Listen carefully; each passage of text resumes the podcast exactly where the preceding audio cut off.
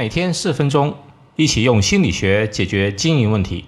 这里是门店经营心理术，我是包爱李大叔。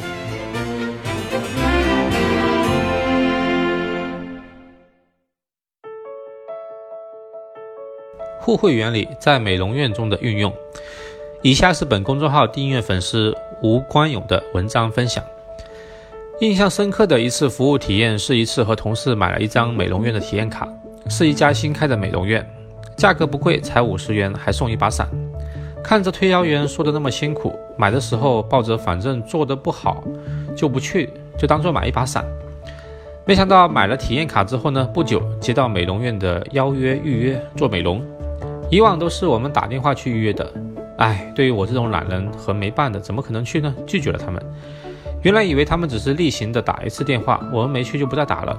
但没想到每隔几天给我们打电话，看他们那么用心，我们决定去体验一下。来到美容院，我们被接待到了一桌子上喝茶。当他们的店经理来问我们想做面膜，还是淋巴排毒，或者是脸部按摩等等，为我们帮安排。而这个时候，旁边站着几位美容师在等候着我们。此动作让你感觉有多么的尊贵，压根不像是买体验卡来体验的。随后的服务可以说好到让人窒息，又无法拒绝。我们全选的是全身淋巴排毒，需要换衣服和洗澡。在洗澡前呢，他们非常贴心的帮我们准备好拖鞋，换好我们的鞋子放好，然后询问你洗澡用水习惯，帮你把水温调好放水。准备好沐浴露、洗发水、沐浴巾，连一次性内裤也准备好了，并询问你摆放在哪里，摆在水水手最顺好的位置。洗完澡后呢，帮你把衣服整理好，挂进衣柜。一个流程你还没反应过来，他非常贴心的都帮你做了，像大爷一样伺候着，非常不好意思的跟他说我们自己来，他会很婉拒拒绝你说这是他们应该的。大家都知道，美容院卖的体验卡一般都是为了让你多一个推销的机会。中途有一个技师导师进来询问我们的感受如何，做的如何，然后给我们推荐他们的年卡、月卡，各种都很好。实话说，太贵了。他们很牛的技师谈不下来，换店经理来推。店经理，我们担心技术，这套路和我们店做销售其实非常相似。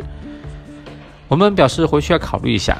但他们的服务和销售都没有因此而放弃，整个流程做完，马上给你准备了茶水，然后拿衣服、梳子、梳头发，一点都不怠慢，也继续销售他们的年卡，又给我们准备了糖水，这服务好到你不好拒绝，也不好走。点评：美容院利用互惠原理，先为顾客做了极致、超出顾客预期的服务，提供惠给你，基于人的心理，你会有亏欠感。所以，从而成为他的顾客，就算你不消费，也会帮他口碑宣传。